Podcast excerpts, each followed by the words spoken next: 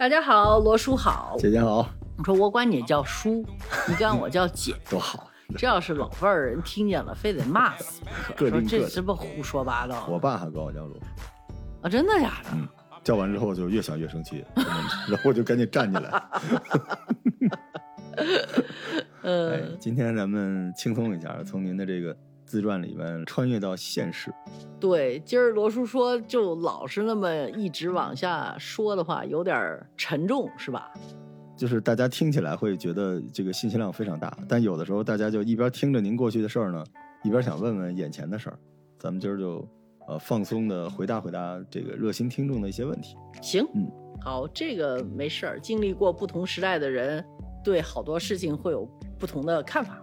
为什么中国人老是需要年轻人去尊重老人？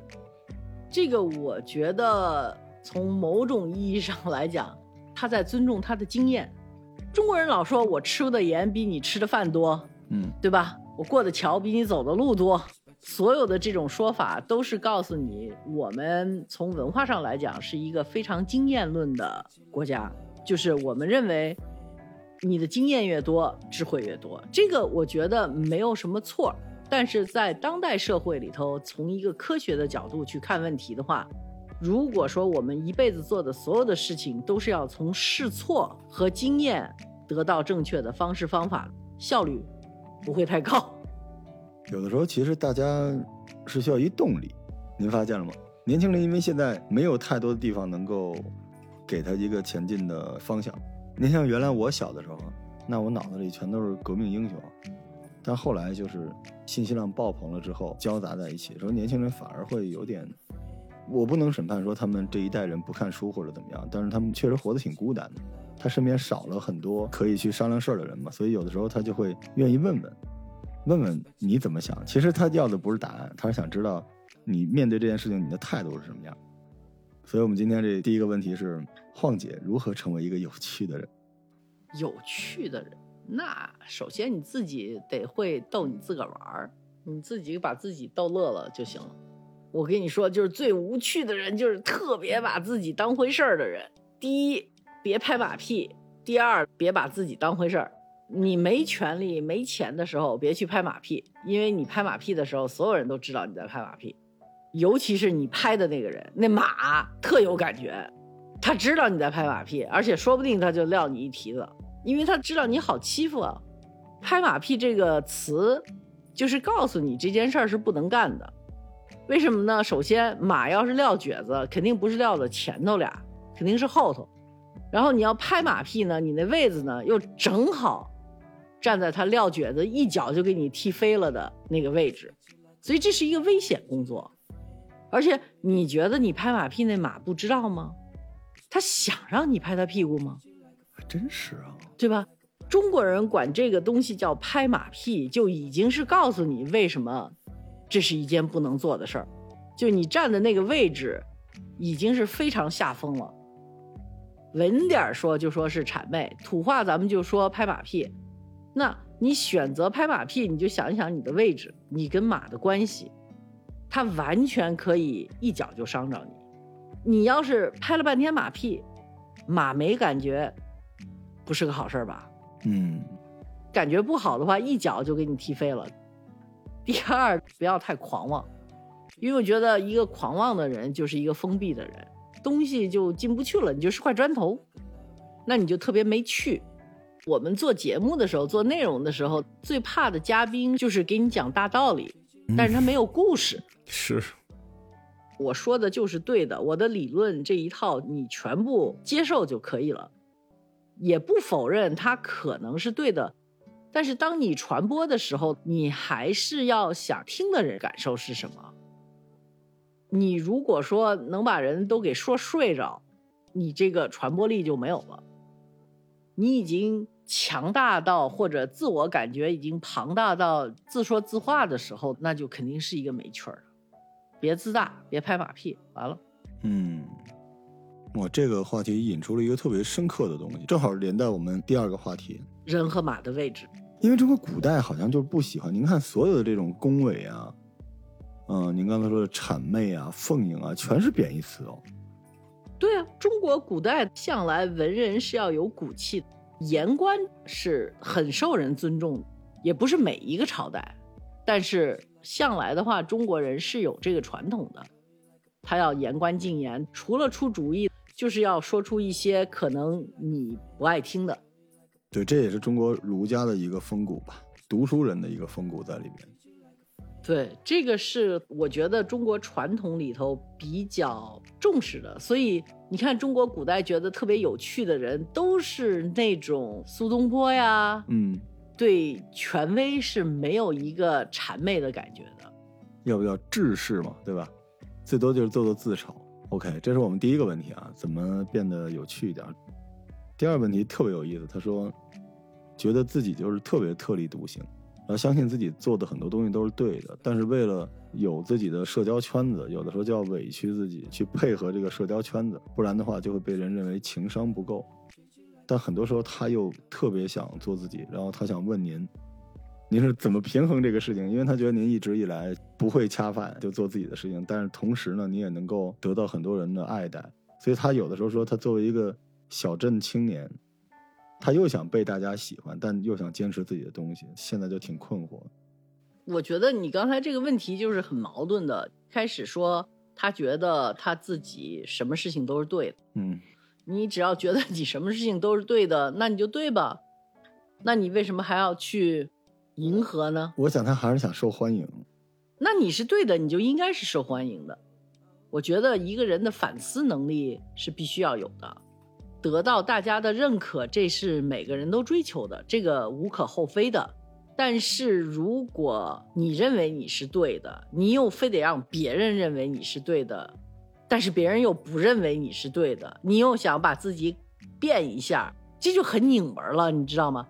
如果说你觉得自己是对的，那你就去做你觉得对的事儿，别人不喜欢了你也坚持，那你就承受一定的孤单。历史上也不是没有这种人。那你要是坚持的话，你觉得你是对的，你就不应该再去在乎别人看待你是对的还是错的。你又在乎，那你要是在乎的话，你就别太觉得你是对了，你就稍微迎合一下别人，这个也没有什么错。作为年轻人来讲，去迎合别人的时候，往往你会发现你自己的缺点。也许你到最后会发现你是真的特别特别对，或者你会发现哦，有些时候你也是偏激的。所以我觉得这个迎合别人去听别人的观点也是一个好事儿，坚持自己也是一个好事儿。但是两者之间找到自己的平衡，别什么都要，又要成了大众情人，又要特立独行，又要怎么怎么着。我觉得要的东西太多了，说明你是一个非常贪婪的人。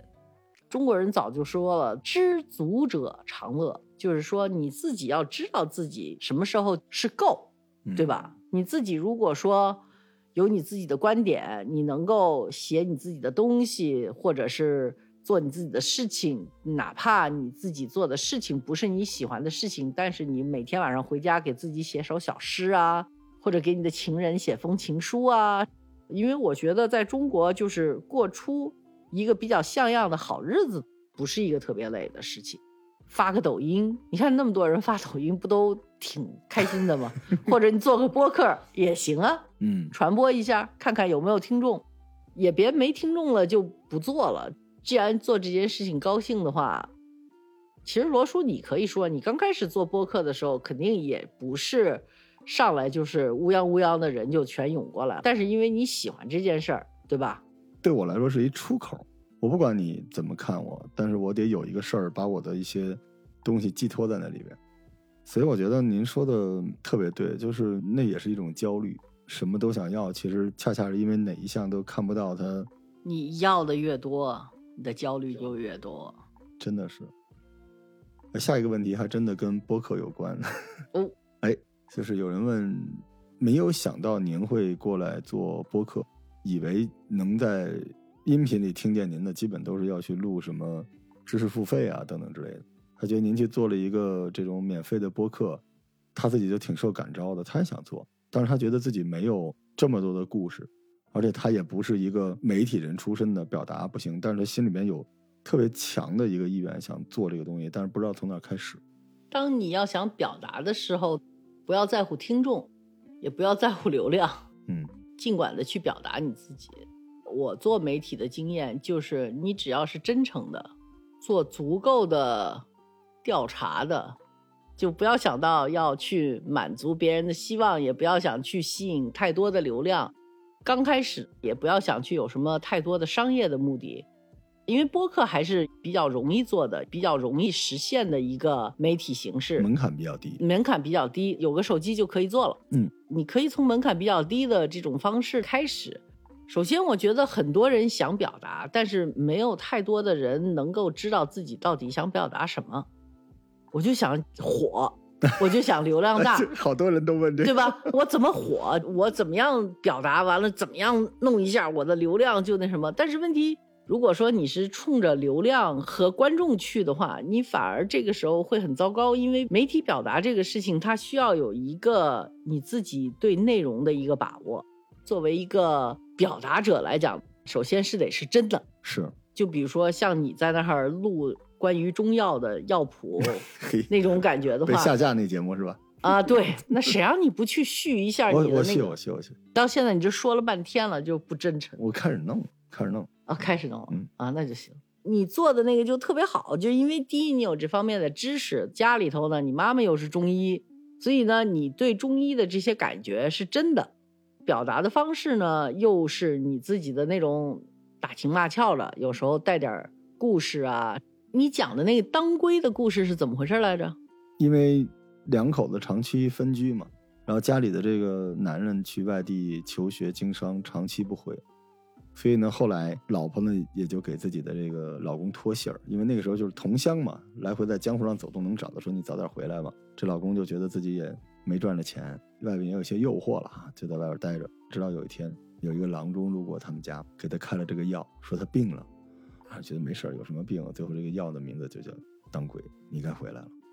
我那天听一个马来西亚的人跟我讲，他去上学去了美国北部，就是冰天雪地的一个地方。没有没有，还没那么远，就 Missouri 嗯，密苏里里啊，他去上学，家里头就跟他说，你不用买那么厚的衣服，没关系，你带着当归就可以了。当归是能让你浑身发热发暖的吗？主要是补气血，只带这一个药就可以了，这也是够狠的。他说他在那个机场的时候，别人都穿着棉猴，就他穿着短袖衣服。人说你马来西亚人，你应该是特别怕冷的那个人，你怎么会如此的不怕冷？他说因为我吃了当归啊，嗯，当归确实补血，他是男孩女孩啊？女孩啊，对，当归主要是调痛经，然后强烈的补血。但是不穿大厚衣服，只吃当归行不行？为我们中医也是挺豁得出去的，太狠了，有点儿。这个这个不太推荐啊，还是得穿厚衣服。好吧，过两天我带你到他们家吃饭。嘿 好嘞，那那天我去他们家吃饭，我没有觉得那么的好吃，但是是特别好的经历。嗯，因为我吃到了好多我的味蕾从来没有吃到过的味道。嗯我没法判断它是好吃还是不好吃，因为没尝过。她老公是法国学大厨的，嗯他们又客家人，客家人的那个叫什么药食是非常非常厉害的，所以他又把那客家人的药食和法国人的全搁着一块儿，创造了一些菜。就有些东西是很好吃的，但是有些东西我就觉得啊，这什么东西？我在吃什么？然后他们也解释了这里头有什么，但是我的味蕾就突然间一下觉得，嗯，这个东西我没见过。嗯，药食同源。嗯，对，我们中医真的有一东西叫药食同源，哎，所以这就挺好玩的哈。咱们这怎么拐到中医上？就说播客嘛，你不是原来做那播客，天天在那儿嘚吧那个是什么药吗？完了有一次我好像问你吧，我说当归是什么，你也没理我，就给我发了一集你那播客，然后我就去关注那个播客去，然后你就告诉我下架了，因为你那个中医的那个证儿没续。嗯，但是反过来也是给大家建议嘛，就你不一定要会当凌绝顶，自己生活中有一些很有趣的小东西，你自己喜欢的，你就都可以录成播客。你不一定非要在播客里边给别人人生道理。哎呦，我觉得给人生道理是很要命的一件事情，我觉得是会遭到很多板砖的。我以后要 切记不要给人家人生道理。嗯，所以按晃姐的说法，如果你喜欢，你可以把你生活中一些小确幸拿出来。我自己的理论是这样的：播客就是首先要记录生活，你只要喜欢，你就记下来，然后逐渐有一些表达，还能有一些正反馈，你就会有一个乐儿。因为我不是在那地儿就给他们培训播客嘛，我说很多人上来就问说播客怎么变现什么的，我觉得大家走错路了。播客最开心的事儿就是把你生活中的好事情、好玩的事情分享出来，交点朋友，乐呵乐呵，别老非要变现，非要怎么着的。那很难播客怎么变现啊？啊，如果你的流量非常非常的大的话，平台买断，或者是广告代言，或者是付费节目买票收听，但前提还是这样，比起视频，比起图文来说，并不是更容易的那个。您看，比如视频，你长得特好看或者长得特难看，你都有机会火。然后你干一个特别棒的事儿，可以特别糟的事儿，也有机会火。播客可不是，有些人觉得自己文笔不好，就觉得自己能录播客，你是不可能冲着我说，就是我是那个 长得特难看又干的事儿特别糟的事儿啊不录了，不录了。？OK，不录了。反正我觉得万事都是做到非常好的时候都有机会商业化，但前提就是播客是一个更容易给人带来快乐的内容生产的类目吧。有一个拍片子的一个法国人叫 La Chapelle，这 La Chapelle 呢，他就是拍好多时装片子，嗯，然后也算是时装方面拍片子非常有名的摄影师了。但是他拍的时装片子属于那种作品类的时装片子，就是他永远不是特别商业化的。嗯然后有人问他说：“你看你现在的作品，你既有大牌子找你，给你很多钱让你去拍片子，然后你自己拍的片子又成了作品，你还能卖不菲的价格，你是怎么做到的？”他说：“是这样，我就是喜欢拍片子，我觉得不菲的价格和我的名声都是因为我认真拍片子、爱拍片子的福利，而不是我拍片子的由衷。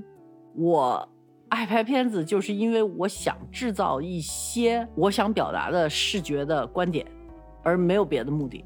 至于这些视觉的观点到最后能够反映了这个时代，或者得到了一定的反响，那个纯属于偶然。当然，这个偶然又造成了名和利。所以他说，如果说你是奔着名和利去的话，可能你就达不到。但是你奔着你自己想去表达和喜欢的东西，那说不定就有点福利。反而好点，因为你不一定演得来，嗯，对吧？如果你照着那个演，又让人不易察觉，除非你远远高于这个水平。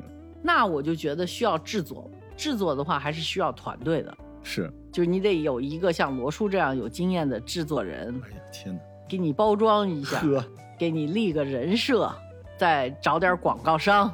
哦，好，明白了 KPI 就是这么下了。对，你要想赚钱的话，就先找一个制作人吧。然后那制作人他得买你的想法，不是只有能卖的想法才能做成播客。嗯，各取所需吧。对，也说不定你这个不能卖的想法做成播客了，火了，他反而他就能卖了。这个就是一个特别奇妙的一个事情。只要去做你自己喜欢做的事情和你自己真诚一点的事情的话，就会让你自己舒服很多。嗯，实操的时候，我有时候会跟他们这么说：拼命往前跑，头往两边看，什么都不耽误，看着两边机会，但脚底下别停，就一直往前跑。因为到最后，可能你两边看的风景对你啥用没有，但是你跑过来这段旅程成就了你什么。所以有的时候就是先搞再说呗。下一个问题很神奇啊！我，今天这个问题很带劲的。下一个问题问晃姐，我听了您之前那期节目，就是关于德国钢铁分赃那事儿啊。但是我问的不是分赃的事儿，我想问，我是一家著名的中型公司的人力资源，就现在我遇到了一个巨大的困惑，我又要维护员工的利益，又要维护公司的利益，但是现在呢，公司呢让我开掉一些员工，但实际上我内心觉得。从公司的角度上有公司的道理，但是从员工的角度上有员工的道理，所以这件事儿呢，我现在已经有内伤了。我请假了四天，就不想去上班去面对这个事情，逃避了。对，但是我避无可避，因为这样下来可能我也失业了，所以我到底应该怎么办？我既不想为了公司去牺牲这些员工，因为我觉得他们很努力，但是反过来我也不想这些员工真的拖垮公司，因为公司也不容易，所以我现在需要一个心理建设，请晃姐指点。一般在大的公司里头开人的话是不用自己的人力资源的经理，外面有专门开人的公司，他进驻这个公司，然后他坐在一个办公室，完了挨着个的把那些要开的人叫进来。这样的话呢，他就避免伤到他自己的人力资源部，因为人力资源不是人事部。就是说，你又得招，又得开，又得葫芦，又得鼓励员工，所以我觉得当代的大公司这种人事处理不是那么简单的。我觉得你可以建立一下你的老板去找这些专业的公司，处理员工，尤其是数字比较大的一个减员的一个过程。我特别理解这种逃避，所以我觉得你应该积极的建议公司能够去找一个。外面的公司啊，去处理这种样的事情，而不是让自己的人事部经理。昨天还跟人家说，你一定要好好干啊！虽然我们都是在家办公，还是要认真的啊，这还给人家打气呢。完了，今天就给人家说对不起，我们不要你了。而实际上的话，昨天因为你的一番打气，这个人还做出了成绩。我觉得有人事部经理的公司也是一个大公司了。我觉得大公司就应该有当代的一些手段去保护要走的员工，也保护留下来的员工，而让一个人力资源部的人去辞掉高数量的在公司里头工作过的人，就不是一个特别好的办法您说的就是我呀。啊我。现在就被要求，因为他疫情期间是不太好找的这种第三方的团队。昨天刚刚勉励大家要努力奋斗，我们一定要怎么样，然后好多人就彻夜工作，结果第二天就就是要跟他们谈解约，哇，这个好难过。但是心理建设对我来说比较简单，我就是再难过我就执行公司的指令，我尽量给大家背个书，但是我也没办法。我觉得这个压力其实到我这地儿也挺不公平的，说实话。这个在很多公司啊、员工啊、什么这种管理学呀、什么上头，肯定是有解决方案的，不至于让你一个人去扛这么多的事儿。嗯，荒姐的建议就是向你老板提建议，用第三方来解决吧。包括现在有第三方线上开人的，因为在疫情期间有很多人更因为冷漠。您知道疫情期间就有一个公司，我以后不接电话，万一有人想开我，我就把电话关了。先告诉我，先给我发一个微信，告诉我你找我干嘛。大家都等复工，等到复工的时候就发现同事都没了嘛，因为公司在收减，就没办法，很多公司还没来及开人呢，自己先没了。提问题的人都是在替雇员着想，而且我们很容易把我自己放在一个雇员的一个嗯，位置上头。但是我觉得，其实疫情期间，企业家，尤其是中国的民营企业家，是很累很累的。我有很多朋友都是企业家，比如说我一个朋友，他是一个广告公司的老板，手下也有小近一百人的。那你在疫情期间工资要开着，因为大家在家还是办公的，但是你房租还得付着。那这个还好一点，是一个广告公司。你想一想，如果说你是一个出口企业，那你真的是很糟糕的，因为你拿了很多订单，你只要是不交货，那人家就肯定转头找别的地方，人家不可能再回来。而且你一旦丢了一个订单，你就不可能再有第二个订单了，这个客户你就丢掉了。你工厂的设备你已经投完了，工人你已经招来了，然后等到可以开工，忽然发现你招来的外地的工人每一个都因为他们在疫情期间作为一个外地人在大城市的感受不好，决定回家了。但是这些工人是熟练的工人，你要再把这一个制作队伍再建立起来，不是一天两天的事儿。中国之所以能够成为全世界制作业最关键的一个国家，这是四十年的努力。中国的有技术的工人比哪儿都强，但是疫情给这方面打击还是非常大的。因为首先在封闭的情况下，他很可能拿不到他的全工资的，肯定拿不到。嗯，他拿不到全工资，他自己的住房还有一些带来的问题，就都很厉害。所以对于一个在外面打工的人来讲，那我何苦呢？特别简单的一件事情，就比如说我们家阿姨，他们在北京做阿姨的人，有人是住家的，都留下来了，还有很多阿姨她是小时工，嗯，她就是东家做一做，西家做一做，在一个区域里头做的。其实他们住的地方离我们家挺近，就在一个叫北七家的地方。而且那个地方也是一个比较容易有疫情状况的，因为大家都在之前出过问题的，嗯，在这种情况下，如果说是他们不能出小区啊，不能去上班的话，那他真的他是房租怎么办的问题，不是像我们住在北京没有房租，房东还在催你房租，但是你又不能去干活的话，那你唯一的办法就是回家呀。唉，所以我觉得疫情还是对中国的很多普通老百姓还有企业家打击都是非常大的。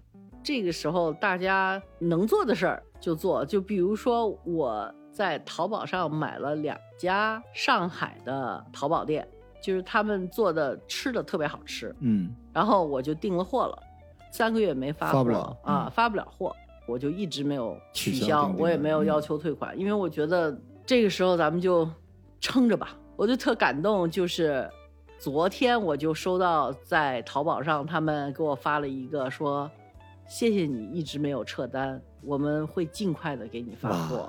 完了，今天我在看淘宝上头就显示他已经发货了。哇，这个所以我就觉得有的时候真的就是不能太自私，就不能想着如果说我们都不是那么自私，这个社会就会好很多。是对你来讲，就那几百块钱趴着那儿就趴着那儿吧，因为我挺喜欢在抖音、淘宝上头乱七八糟买东西的，我是那种剁手的那个叫什么剁手族哈。也有老板跟我说：“您申请退款吧。”这些民营企业家特别好，他说：“您申请退款吧，我已经扛不下去了，这批货肯定到不了。”然后我申请退款，真的是几分钟之内退款就到了。就你也挺感动的，还是诚实的老板，还是可信的，就是社会信誉就是这么建立起来的。但是我真的是很伤心，这么多人，这么多年的努力，就会被这个疫情搞得这么悲剧，真的也没想到，因为真的是前一阵子都觉得，哎，这事儿是不是就已经 OK 了？然后就突然间一下子这么大的一个事儿，这么又来一波，真的是没想到。反正现在已经都在变好了，上海也开始逐步的可以上班了，北京也是。但是我觉得，就是问这个问题的朋友，其实我挺替你高兴的，你已经做到了你该做的事情了。就是你现在还是替大家操心的，但是再往后，其实有些东西也不是人力所能及的。就是你反正一方面找第三方吧，一方面你就有些东西在疫情期间本身就是商量着来的。你知道现在很多人他拿不到全额的工资，对吧？你像有些公司，我身边很多公司就是货款完全给拖没了。公司都没了，所以大家还是商量着来吧，尽量为善的前提之下，但不要对自己造成特别大的伤害的前提之下。是啊，我觉得，哎呀，大家都互相帮一把呗，是，但力所能及之内。力所能及之内，就是首先让自己活下来，然后让别人也活下去。嗯，我您刚才说那个，我真的挺感动的，因为我淘宝那单子上也有好多发不了货的，然后他们还你都给他退了，嗯没有没有 我可能也忘了，因为我特别喜欢在网上买东西，但是有人就给你道歉，他说其实我们不一定能活得过去，但是我向你承诺，就是我撑不住之前，你就可以把这个东西退了。我说好，加油，就好多这样的，亲，加油！加加油啊！各位同学都加油。我们最后一个小问题啊，人问了一特别欢乐的问题，说晃姐在您这个成长过程中啊，因为我们最近呢看这个电视。各种选秀啊、综艺比赛里边都是翻红旧明星，然后港乐对吧？老的这些名人又重新出来炒作一番。但为什么他们能火？就是因为大家在疫情期间啊，需要温暖的东西，回忆自己曾经的东西，要不就是忆苦思甜嘛，觉得现在也不容易等等。在您的成长过程中啊，有没有什么特别喜欢的明星啊？然后他能够陪伴您到现在，有没有您特别想让他翻红的人？问的。我觉得我成长的太奇怪了，因为你想我在国内长到十二岁，那个时候，我觉得我特别喜欢的演员，比如说演《英雄儿女》的，嘿好对吧？那个演《英雄儿女》里头的那个政委的那个，哦，应该是田壮壮的父亲，对吧？嗯，超级喜欢。演王芳的是谁？我忘了。也就上个月吧，我看见一条消息说秦怡啊，老师过世了。所以在我年轻的时候，在国内看的这些演员，可能跟你们不一样，而且呢，在他们这个年代里头，没有红不红的这么一说，因为这个是一个很商业的概念，就是他们不会觉得自己红不红，大家都觉得是在做创作，他创作出来的东西也不是一个非得要流量啊，或者是就很奇怪，不是一个什么人特别红的这个概念。嗯，雷锋曾经特别红，这个是另外一个概念了。我倒不觉得我年轻的时候演员会特别红，大家评论的都是他们的演技呀、什么演的特别好啊，特别感人呐、都是把他们作为艺术家去评论的。是，明星这两个概念当时就是不存在的，因为只有演员，对他们的评论也是从演员上头去评论的。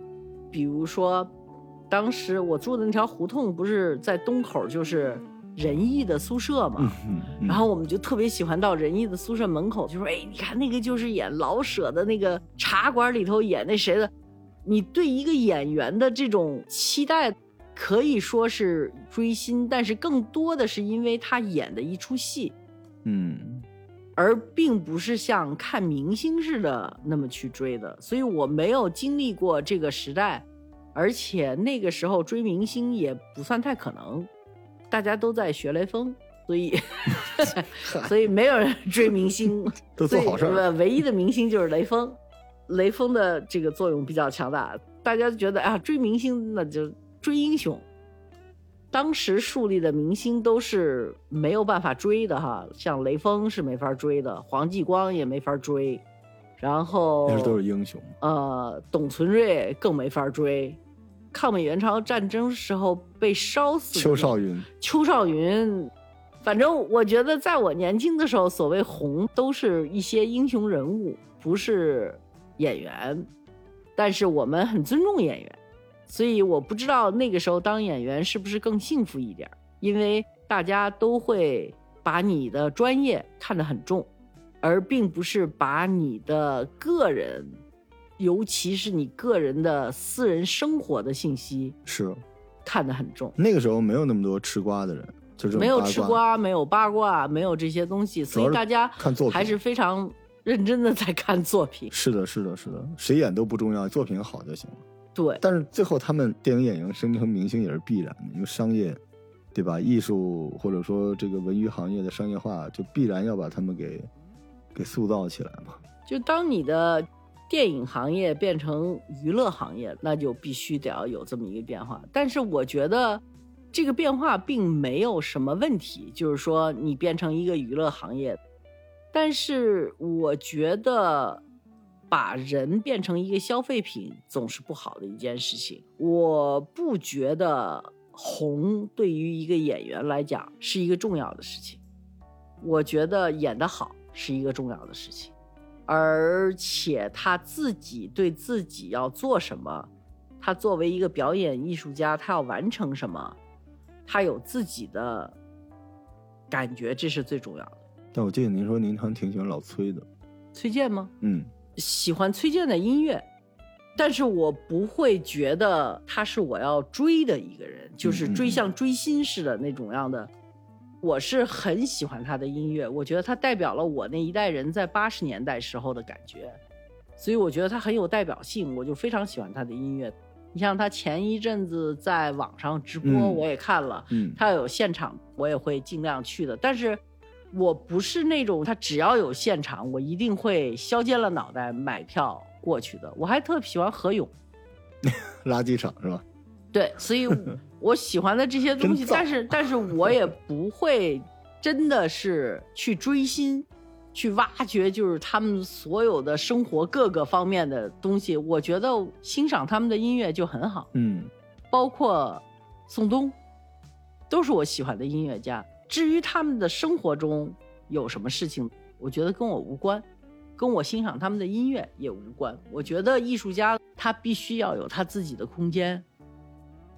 现在最恐怖的就是像美国人带出来的那种，像 Kim Kardashian 那样，他只是明星，嗯，他不是别的，这个是比较，就是他没作品，他就是个名人呢，就他没有理由的，这是所谓网红嘛，不就这东西吗？呃，对他没有任何的 skill set，他没有任何的真正意义上的内容，但是他就是超级有名。这就是您的另外一个极端的反面，因为您这边就是我就看作品，人都行，就是作品。我可能就是老了。他们就是只看人 有没有作品对，就是现在就是说，我看了那个什么哪个小孩怎么，就是他们经常问我说是谁谁红了，我就根本不知道，因为我不看综艺。嗯，所以那就是真人秀明星，在美国也管那叫真人秀明星，所以中国对应的词儿就是网红嘛。所以您看这个时代有点好玩，就是大家如果去翻红过去的人的话，起码证明作品开始抬头了，对吧？因为过去的人就更要拿作品说话嘛，他不像现在这些人，你只要真人秀玩的多就可以了。嗯，我也不知道说明什么，我现在也不算太敢表达我觉得这件事是吧？我不给您挖坑了，我那个组织大家啊，如果各位小伙伴们听了晃姐的自作主张啊，想给晃姐挖更多的坑，今天这几个问题其实有几个挺狠的，很麻烦。嗯，对，您必须得代表官方发言的那些坑啊，就什么开人什么之类的，继续给我们的节目多留言、多点赞、多转发，然后给我们提各种各样的想法。嗯，好呀，嗯，好的感谢各位收听，我们谢谢大家，下期再见，拜拜下。期再见，拜拜。